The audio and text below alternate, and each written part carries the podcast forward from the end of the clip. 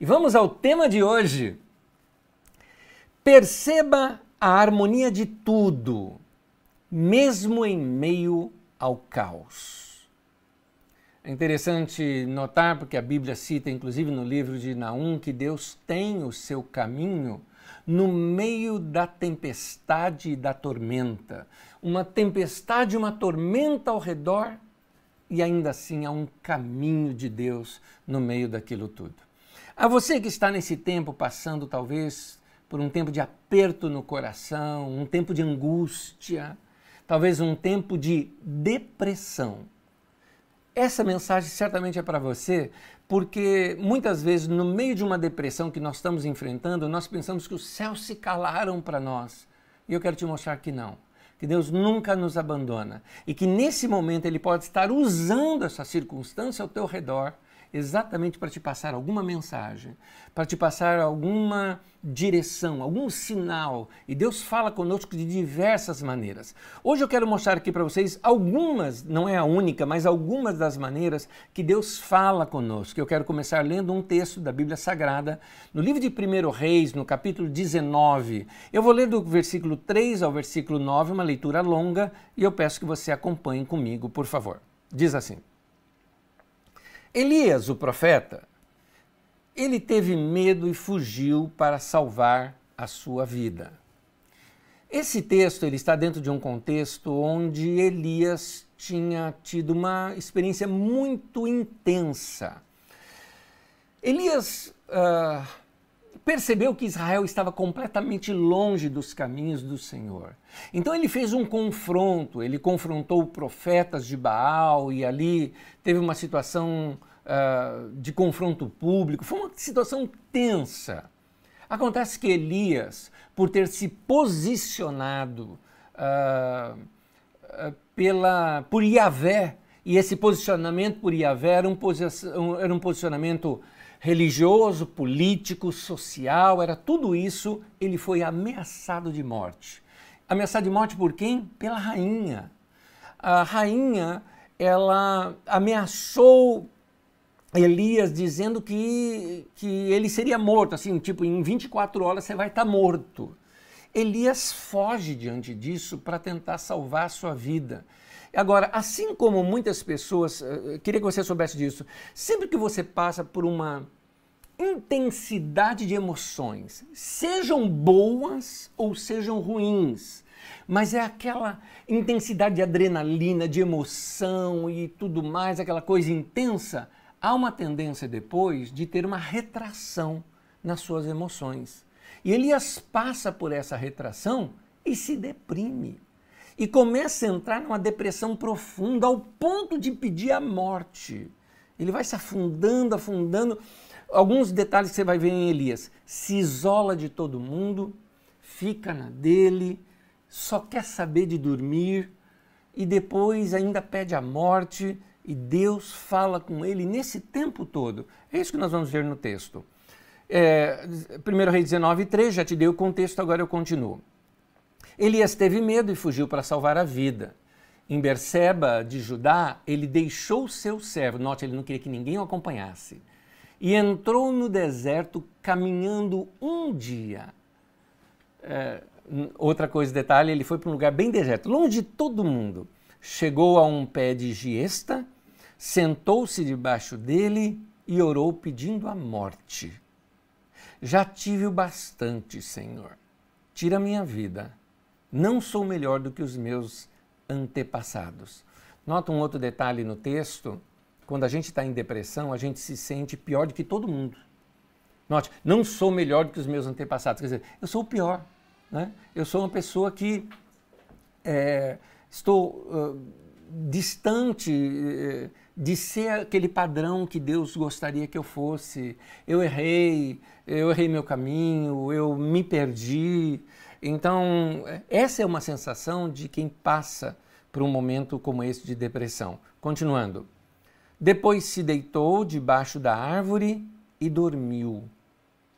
De repente, um anjo tocou nele e disse: Levante-se e coma. Note um detalhe Elias foi dormir. Por que razão? Porque o dormir para quem, veja bem, todo mundo que, que está em depressão e que, como Elias, pediu a morte, de fato não quer morrer. É que pedir a morte significa assim: eu queria que parasse tudo isso, eu queria reiniciar a minha vida. E a única coisa que chega mais perto disso é dormir. Porque o dormir é um tipo de morte, mas não é uma, que nem dizia minha avó, não é uma morte morrida, né? É aquela morte que você morre, mas volta, né? Morte de videogame, né? Você morreu e né, aparece de novo numa outra parte do mapa, não é? Então, esse momento é, que a pessoa passa, ela quer dormir porque ela quer se desligar, ela quer sair daquela tensão. E olha só, o, o sono de Elias estava tão profundo que precisou vir anjo para acordar o indivíduo, né? Mas Deus começa a tratar Elias ali de, de, de alguma forma. Você vai ver isso comigo um pouco mais adiante. Deixa eu continuar a leitura. Versículo 6 fala assim: Elias olhou ao redor e ali, junto à sua cabeça, havia pão assado sobre as brasas quentes e um jarro d'água. Ele comeu, bebeu e deitou-se de novo. O anjo do Senhor voltou, tocou nele e disse: Levante-se e coma, pois a sua viagem será muito longa. Então ele se levantou, comeu e bebeu. Fortalecido com aquela comida, viajou 40 dias e 40 noites até chegar a Horebe, monte de Deus. Ali entrou numa caverna e passou a noite. E a palavra do Senhor veio a ele: O que você está fazendo aqui, Elias? Aí está. Então, inclusive nesse final do texto, fala que Elias foi até o Horebe. Horebe foi o lugar onde Moisés ouviu Deus falar com ele na sarça. É o monte de Deus. E uma um trajeto aqui que, com descanso e tudo, ele conseguiria chegar em dois dias. Levou 40 no deserto. Por que razão? Porque ele quer enrolar o tempo e ele está no deserto, ele não quer ver gente ele vai viver dias cavernosos, né? ele vai entrar por uma caverna, vai ficar lá dentro. Típico de uma depressão que é normal a todos. Por que eu digo que é normal? Porque no texto lá de Tiago fala Elias era um homem sujeito às mesmas paixões que nós. Nós somos iguais, não existem super-homens, super-mulheres, super-heróis, não existe isso. Todos passamos por essas coisas. Portanto, meu irmão, minha irmã, você que passa por um momento assim, ou de ansiedade, ou de medo, ou de temor, ou de terror, ou de revolta por causa das coisas que você vê acontecendo, ou quem sabe de tristeza, de chateação, de desânimo, de depressão, Sinta-se normal, bem-vindo à humanidade. Mas existe a lição de Deus para a gente sair desse momento. É, é, nós passamos por esses vales, são vales na vida da gente, é, mas nós não ficamos no vale, nós apenas passamos por eles. Por isso que Jesus disse: No mundo passais por aflições, você não fica nela, passa. É um momento. Nessa nesse momento eh, de Elias, ele, Deus fala com ele. É importante você saber que Deus não fala com a gente só no êxtase. Tem gente que pensa que Deus fala quando a gente está assim, né, de mão levantada, cantando, adorando aquela coisa, sentindo, chorando, rindo de ale... daquela alegria suprema. Não é só nesses momentos que Deus fala. Querido, Deus nos fala também em meio à depressão. Note que eu falei em meio a. É no meio dela que Deus fala com você.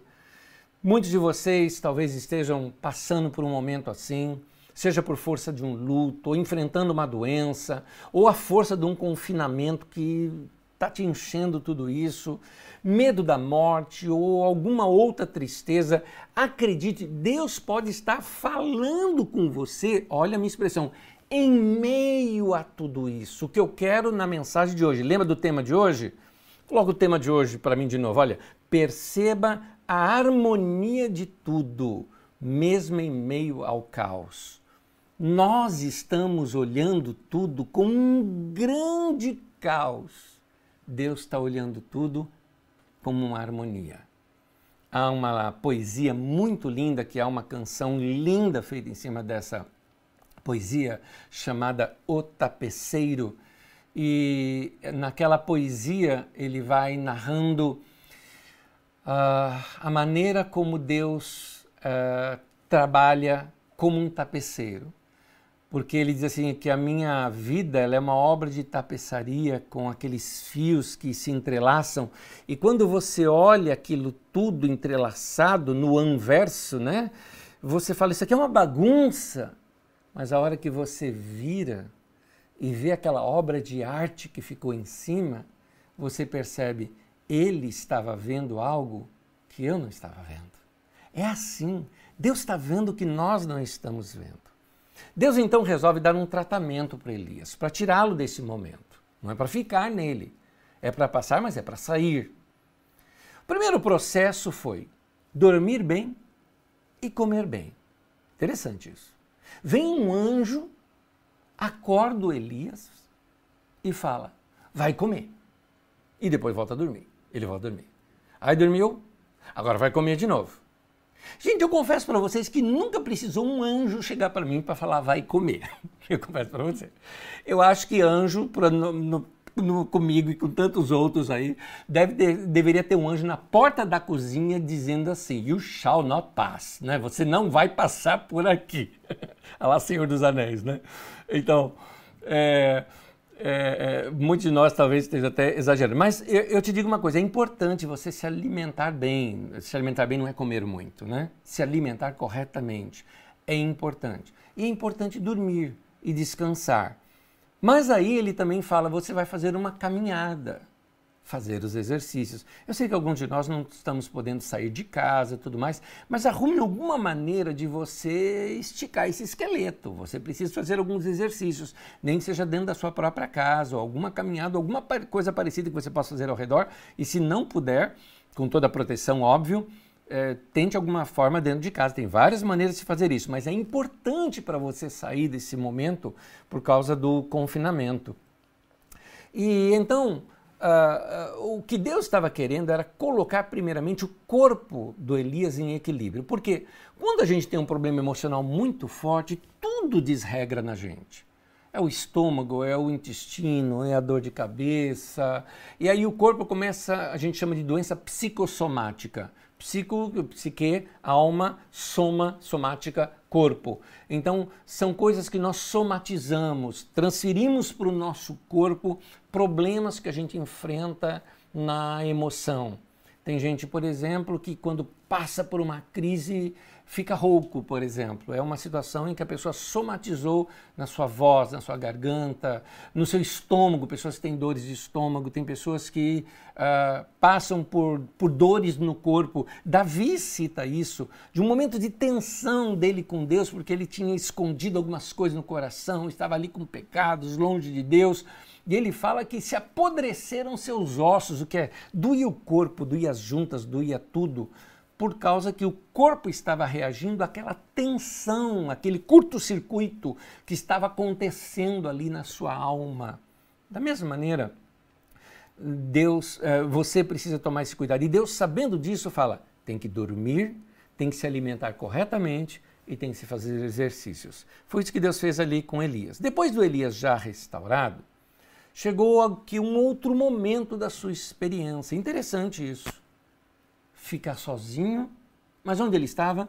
Num monte. O que, que você imagina num monte? Uma boa vista, uma visão bonita para você olhar ao lado, olhar ao redor, natureza, longe das grandes cidades, não é? Daquela, daquela muvuca. Estou trazendo um pouco mais para os nossos dias.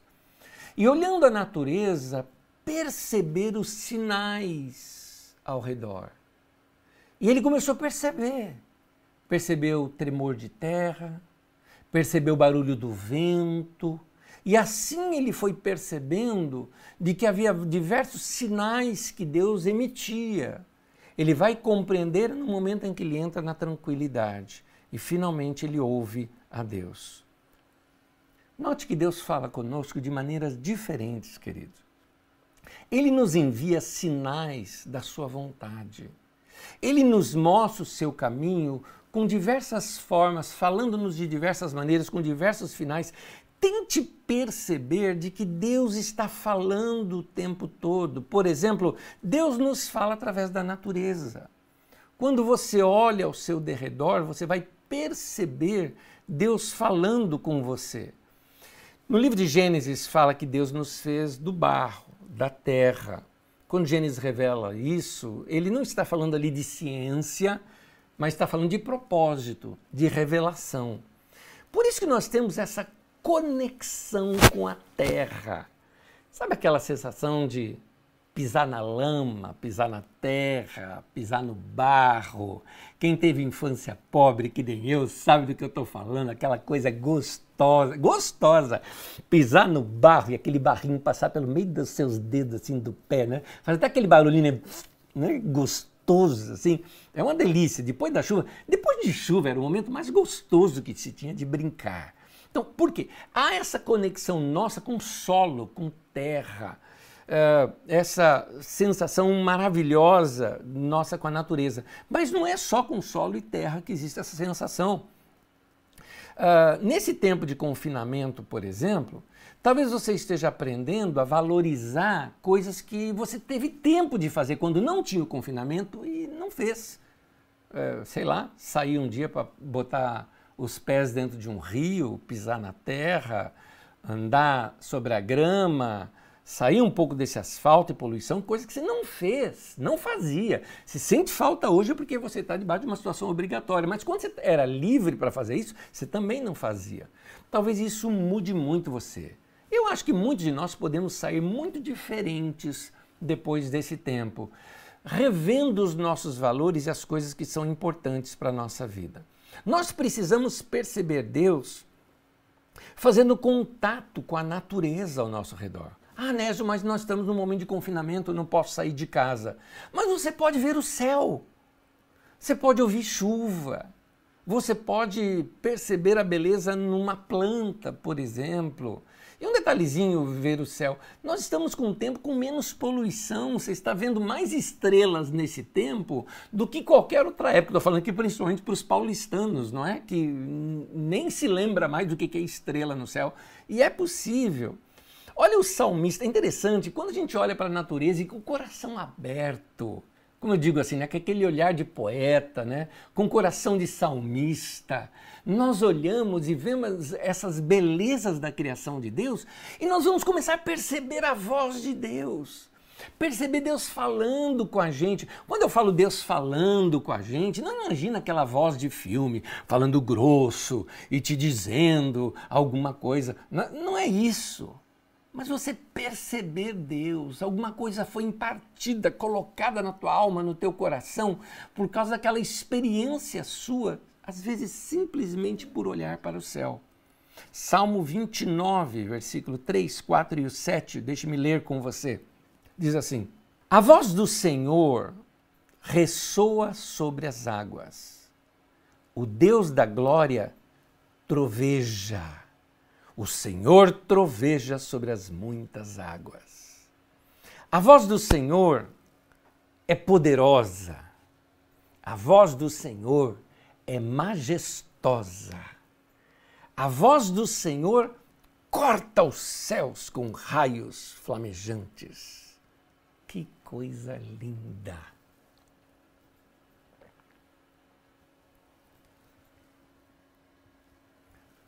Você já parou para ficar quieto vendo a chuva cair? É, é lindo demais.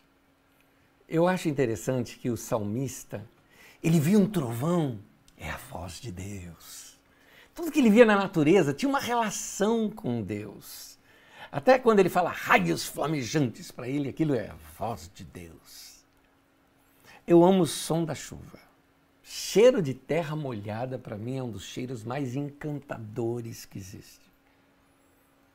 Para mim, é uma espécie de conexão, quase um arrebatamento da minha alma com Deus.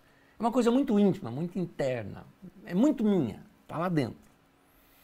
E você tem aí esses momentos em que você pode se conectar com Deus, quando você percebe a criação de Deus, a mão de Deus na natureza. E o principal que isso causa na gente é um descanso para a nossa mente. Essa máquina maravilhosa que a gente tem chamado mente, ela também precisa de descanso. Porque são bilhões de ligações diárias, de conexões aqui dos nossos neurônios, dos nossos pensamentos, para produzir ideias, pensamentos, os nossos reflexos para o dia a dia. É um grande computador com trilhões de conexões. A nossa mente ela precisa de cuidado. E o cuidado para a mente é o lazer, é a diversão, é o descanso, é a música, é o canto é a arte, é a poesia, é a leitura de um bom livro, é rir, é olhar para o céu e contemplar o céu, é ver um passarinho e achar bonitinho, gracioso, é brincar com um animal, é abraçar alguém, é perceber pessoas ao seu redor. Estas coisas fazem bem à alma e descansam a mente. Um bom alimento para sua mente é a quietude e a meditação. Na quietude, nós nos encontramos conosco e ouvimos a Deus melhor. E na meditação, nós nos encontramos com Deus e entendemos melhor os seus pensamentos. Essa separação diária de um tempo de quietude e meditação, para muitos talvez seja o maior desafio para a sua vida, porque essas pessoas são ligadas no 220, não param para nada e não conseguem nem mesmo parar em tempos de confinamento, tá? Nem o confinamento faz essa pessoa parar. É dinâmica, fica fazendo coisas e arrumando coisas para fazer e parece que quando não está fazendo nada tem algo de errado com a sua vida essas pessoas, mais do até do que outras, para sua própria saúde mental, precisam de um tempo de quietude e de meditação. Queridos, esse tempo de confinamento está fazendo algumas coisas, algumas coisas boas. Por exemplo, eu vi já nas primeiras semanas, por exemplo, que isso aconteceu na Índia, e eles uh, conseguiam agora avistar montanhas que não conseguiam avistar antes porque a poluição não permitia. Então nós estamos conseguindo ver, igual começa a sair aí na internet, né, em plenas estradas aqui de São Paulo, aparecendo araras voando, é, aparecendo é, é, pássaros que você não via antes, e você vendo essa, essa questão da natureza um pouco mais livre e solta, menos poluição no ar. E uma das coisas mais lindas é que nós estamos com um céu mais limpo, mais bonito, exceto num dia que seja como esse, nublado aqui em São Paulo, no caso Osasco. É, que tal passar um tempo olhando para o céu? Tem umas coisas fáceis que a gente faz, sabe? Eu, eu, tenho um programinha no meu celular, eu, eu, uso a versão paga dele, mas existe uma versão gratuita que você mesmo pode baixar. Eu desafio você. Chama Star Walk 2. Alguém vai colocar aí no, no, no chat para você ver bem o nome. Star Walk 2. Você aponta para a estrela em que você está vendo ali no céu. Vamos lá, você está vendo uma estrela, ah, que estrela bonita, é forte. Você põe o celular para lá, ele vai mostrar todas as estrelas que tem ali, até as que você não está vendo, e vai destacar aquela que você está vendo e você pode saber a estrela, o tamanho dela, que ela é, qual é o nome dela. E às vezes é planeta. Você está vendo Vênus. Vênus é muito visível para gente, né? Dá para ver Saturno. Alguns planetas dá para ver e fica lindo. Você começa a viajar, sabe, nessa imensidão do universo, queridos. Não dá para olhar esta coisa toda e não perceber Deus. Vamos imaginar uma noite sem TV, sem eletrônicos e, e sem iluminação. A noite é um tempo de quietude. E essa quietude pode ajudar a gente a ter essas conexões com Deus de uma outra maneira. Olha só o que o salmista diz. Eu vou ler para você um salmo interessante. Salmo 77, o versículo 6, diz assim: De noite recordo minhas canções o meu coração medita e o meu espírito pergunta. Eu gosto dessa expressão. Olha só, de noite eu recordo minhas canções. Tem um amigo meu, e amigo de muitos que o conhece da Carisma, o Silas, é um dos pastores da nossa comunidade. Ele compôs uma canção nesses dias.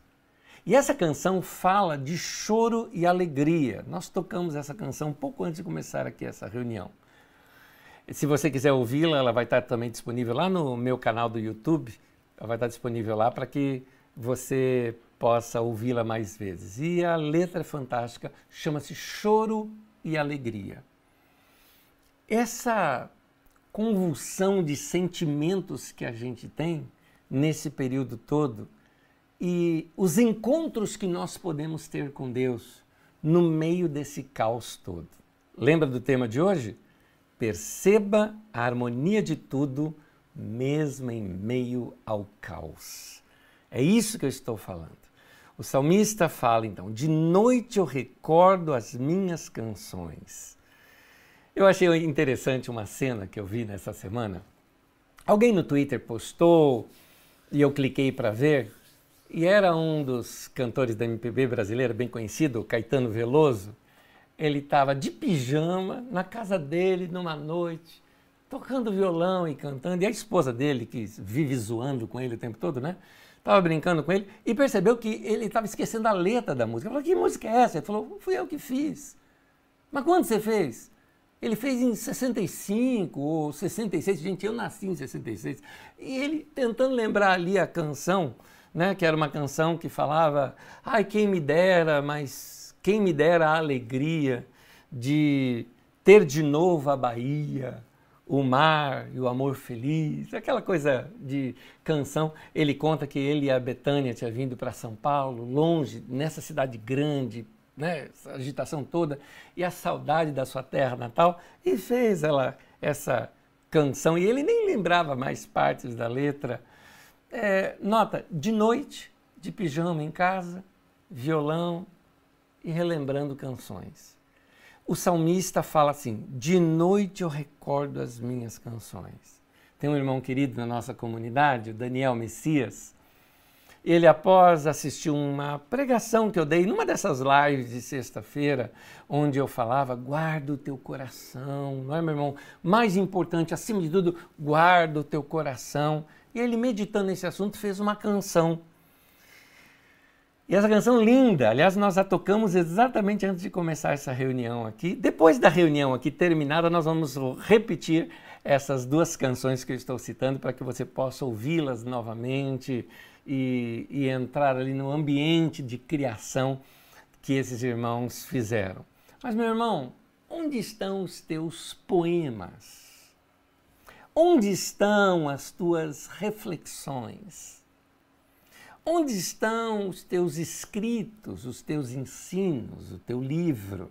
Escreve, registre, é, cante, faça canções novas, nem que nunca sejam publicadas, não interessa.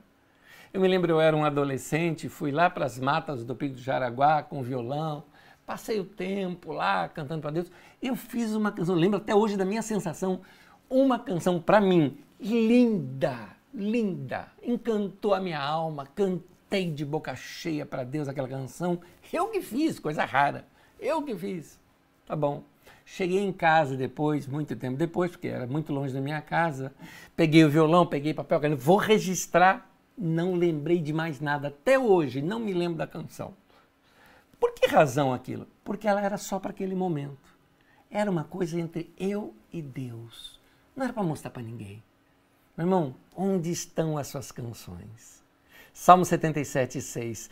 De noite recordo as minhas canções. Agora olha a continuação.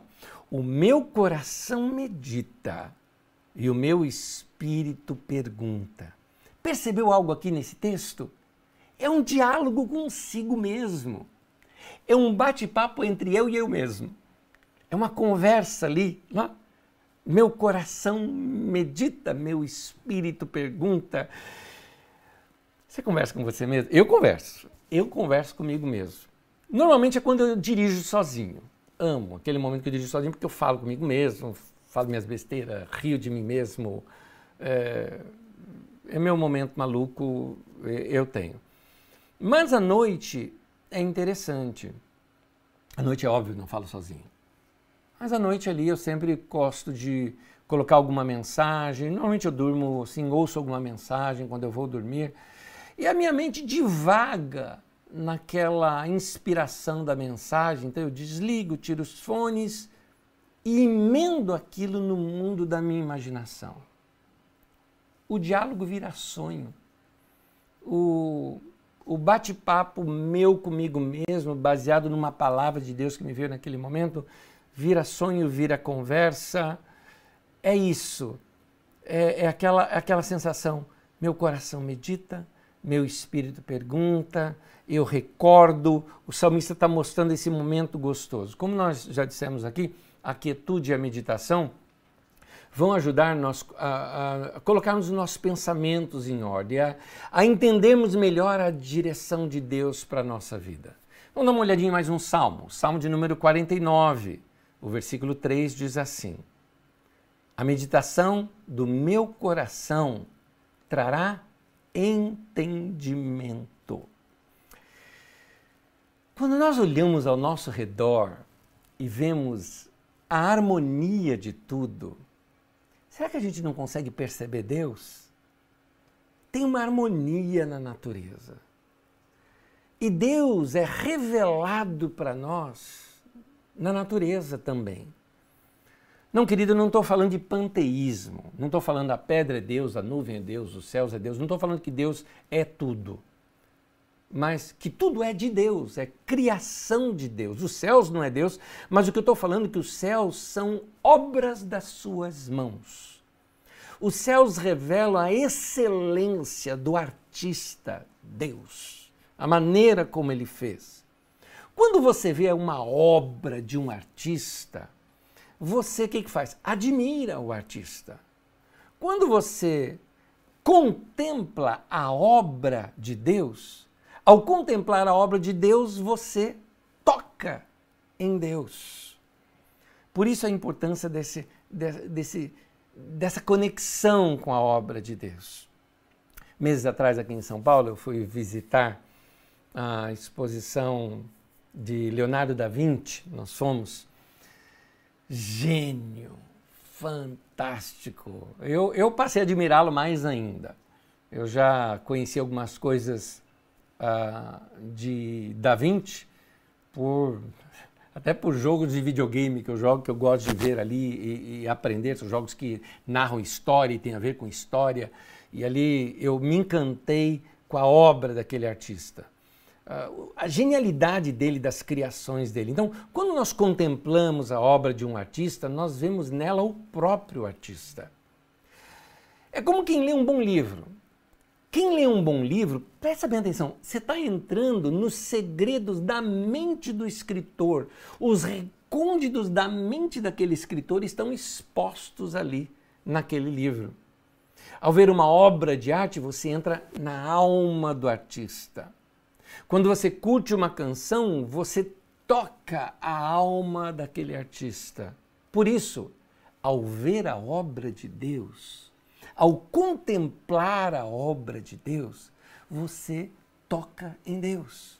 Você tem essa experiência de relação com Deus ao contemplar os céus, ao, ao perceber Deus nas plantas, nos detalhes. É lindo ver isso. Salmo 19 fala isso. Salmo 19, de 1 a 6, diz assim: Os céus declaram, expõem, joga na cara da gente, né? A glória de Deus. O firmamento, isso aqui é, é, é, é, o paralelismo da poesia hebraica, né? Céus e firmamento aqui é a mesma coisa. O firmamento proclama a obra das suas mãos. Um dia fala disso, a outro dia. Uma noite o revela, a outra noite. Sem discurso, nem palavras, não se ouve a sua voz. Mas a sua voz ressoa por toda a terra e as suas palavras até os confins do mundo. Ou seja, sem falar nada, Deus está falando através da, da beleza do que ele criou. Continuando, nos céus ele armou uma tenda para o sol, que é como um noivo que sai de seu aposento e se lança em sua carreira com a alegria de um herói. Sai de uma extremidade dos céus e faz o seu trajeto até a outra. Nada escapa ao seu calor. Olha que olhar de poeta deste salmista. Ele descreve o sol, ele dá vida para o sol, ele fala o sol como um noivo, não é? Ele descreve isso tudo em beleza, esse encanto, e ele fala, e Deus não fala nada, mas falou tudo ao mesmo tempo, ao mostrar essa criação. Queridos, os céus, a natureza declaram a glória de Deus. Nós perdemos a chance de conhecer melhor a Deus por não observarmos a natureza. Aquela vida maluca, corrida sua, que já acorda atrasado, sai, pega o seu carro, ou pega o trenzão ou o busão e vai lá para o trabalho e já começa a ver o seu celular e responder notícias, ver notícias e reclamar do governo, e aí briga com alguém, vai lá no WhatsApp da família e responde um monte de coisa. Essa vida maluca, e Deus está falando, eu estou aqui falando com você o tempo todo. Você fala, ai, Deus não fala comigo. Nossos olhos precisam ser abertos para nós vermos essa beleza que tudo ao nosso redor, que a harmonia do que Deus criou, vai revelando Deus para nós. Gente, essa é uma das formas de nós tocarmos a Deus, tocarmos em Deus. É uma das formas de nós admirarmos, louvarmos a Deus. Louvor não é só cantar, querido, isso é uma das formas de nós louvarmos a Deus também.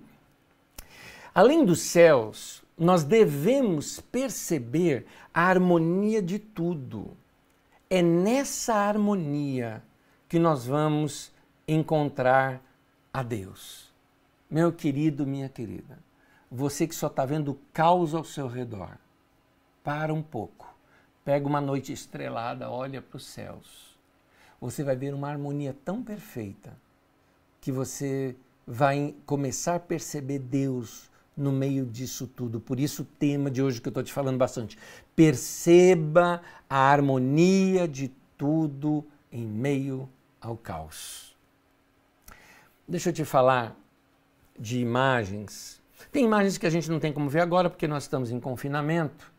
No entanto, essas diversas imagens podem vir na sua mente.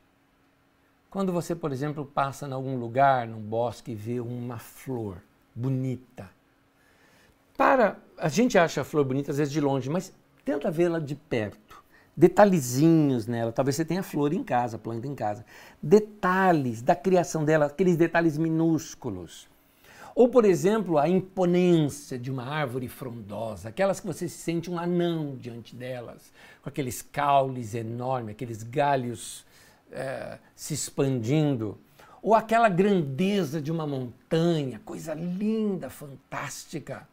Eu me lembro, em janeiro agora, estive lá no sertão do Nordeste do Brasil, naquele trabalho lindo que a Carisma desenvolve ali junto àquelas pessoas. E na volta eu, eu, eu vi um, um, alguns penhascos de montanhas assim, mas tão lindo, tão lindo. Eu não resisti, eu parei o carro, eu desci do carro. Obviamente, coisa de paulistano, primeira coisa que você faz, pega um celular, vamos fotografar, vamos filmar. Não era para fotografar, não era para filmar. A foto não capta aquilo. A câmera não está vendo o que meus olhos estão vendo. Era só para eu me encantar com a grandeza, com a exuberância da criação de Deus. Muito bem, essas coisas nós não temos como ver agora, nesse momento de confinamento, mas vamos falar daquelas que você pode fazer nesse período? Pôr do sol, nuvens, lua céu estrelado. E aquelas coisas pertinho da gente. Miolo de um vegetal. Talvez aquele, aquele que você corta assim e olha dentro. Uma flor, alguns detalhes.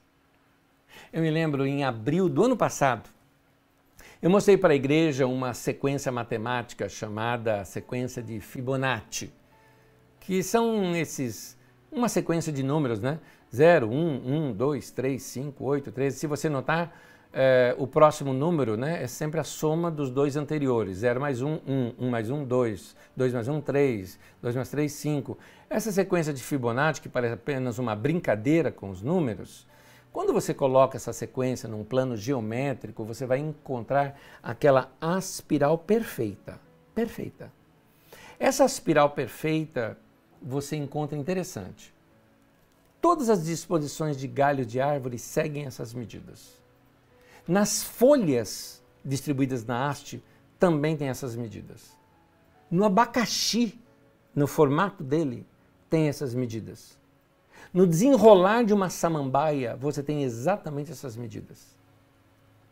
Se a gente pegasse aqui a, aqueles que a gente chama aqueles, aqueles chifres, né, a gente chama assim, né, do elefante, não é, que vão saindo dele, uh, eles vão fazendo curva. Se eles crescessem sem parar, seria exatamente a mesma medida. Quando você pega a concha de um caramujo, cada novo pedacinho tem a dimensão da soma dos dois antecessores, iguaizinhos à sequência do mundo do, dos números, né? Que eu te mostrei agora há pouco. Você não acha isso mágico, fantástico? Pois é, mais do que isso. É a inteligência de Deus, é a marca de Deus que Ele deixa na natureza para a gente perceber assim: Ele fez tudo certinho do nosso lado. Tá tudo. Ele está vendo tudo. Ele está ele, tá, ele deixa na natureza os seus sinais. Ele coloca ali a sua, sua impressão, suas inspirações. Quer ouvir Deus, meu irmão? Eu estou te mostrando uma outra forma de ouvi-lo. Aquela forma que dá para você ver pessoalmente. E talvez você não escute palavra alguma, como disse ali o salmista, mas você recebe aquela impressão da voz de Deus no seu coração. Você sai dali com uma sensação: estou conectado com Deus. A paz dele está comigo, eu estou com ele. Meu irmão, pensa comigo. Se Deus cuida de detalhes tão pequenos como esses na natureza, por que não cuidaria de nós também?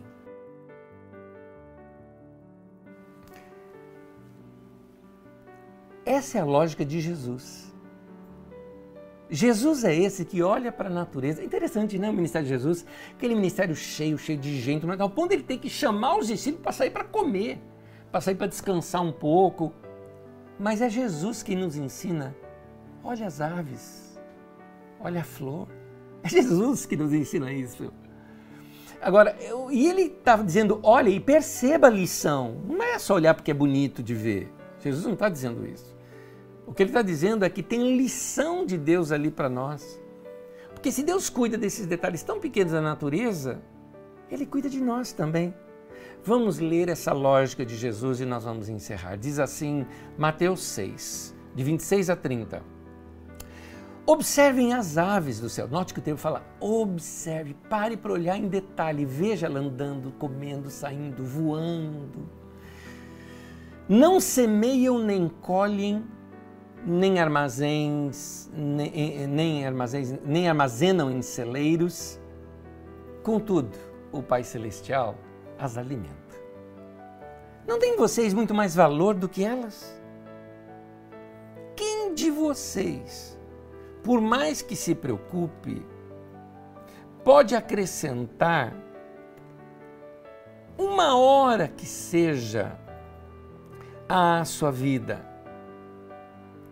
Por que vocês se preocupam com roupas? Vejam como crescem os lírios do campo. Eles não trabalham nem tecem. Contudo, lhes digo que nem Salomão, em todo o seu esplendor, vestiu-se como um deles. Olha a lógica de Jesus. Se Deus veste assim a erva do campo, que hoje existe e amanhã é lançada no fogo, não vestirá muito mais a vocês, homens de pequena fé. Eu acho interessante que Deus, Jesus até coloca o fato de pequena fé. Ele falou: Eu não dependo nem da tua fé para isso.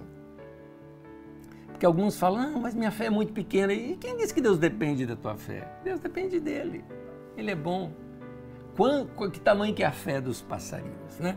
Que tamanho que é a fé dos lírios do campo. E Deus faz isso por eles.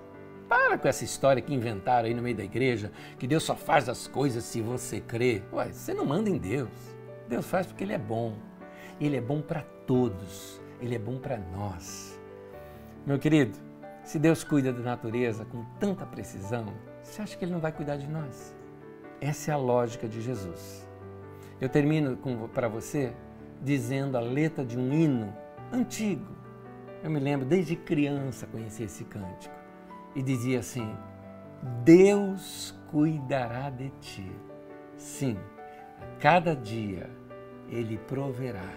Sim, cuidará de ti. Ele afirma mais uma vez: Deus cuidará de ti. Vamos orar.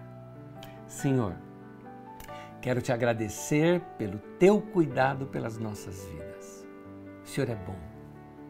O Senhor é melhor do que nós possamos imaginar que o Senhor seja. O Senhor é tão bom que não cabe na nossa mente compreender o quanto o Senhor é bom.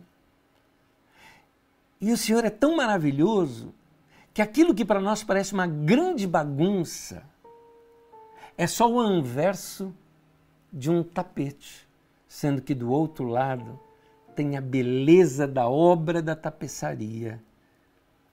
Porque o grande tapeceiro que é o Senhor tem tudo debaixo do seu controle e de suas mãos. Por isso eu repito para o Senhor, pela fé, a letra de um canto que cantei muitos anos atrás, Senhor, que dizia: O que agora eu não vejo, amanhã então verei.